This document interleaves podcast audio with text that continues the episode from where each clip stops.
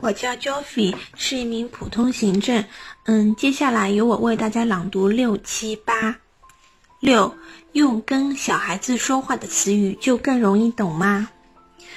我们虽然也在成长，但总是被当作婴儿来对待。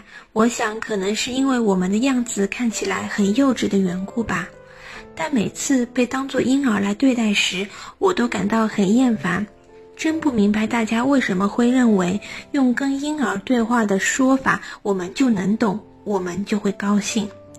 我并不是说希望大家用复杂难懂的词语来跟我们说话，只是希望用跟年龄相应的态度来跟我们接触就可以了。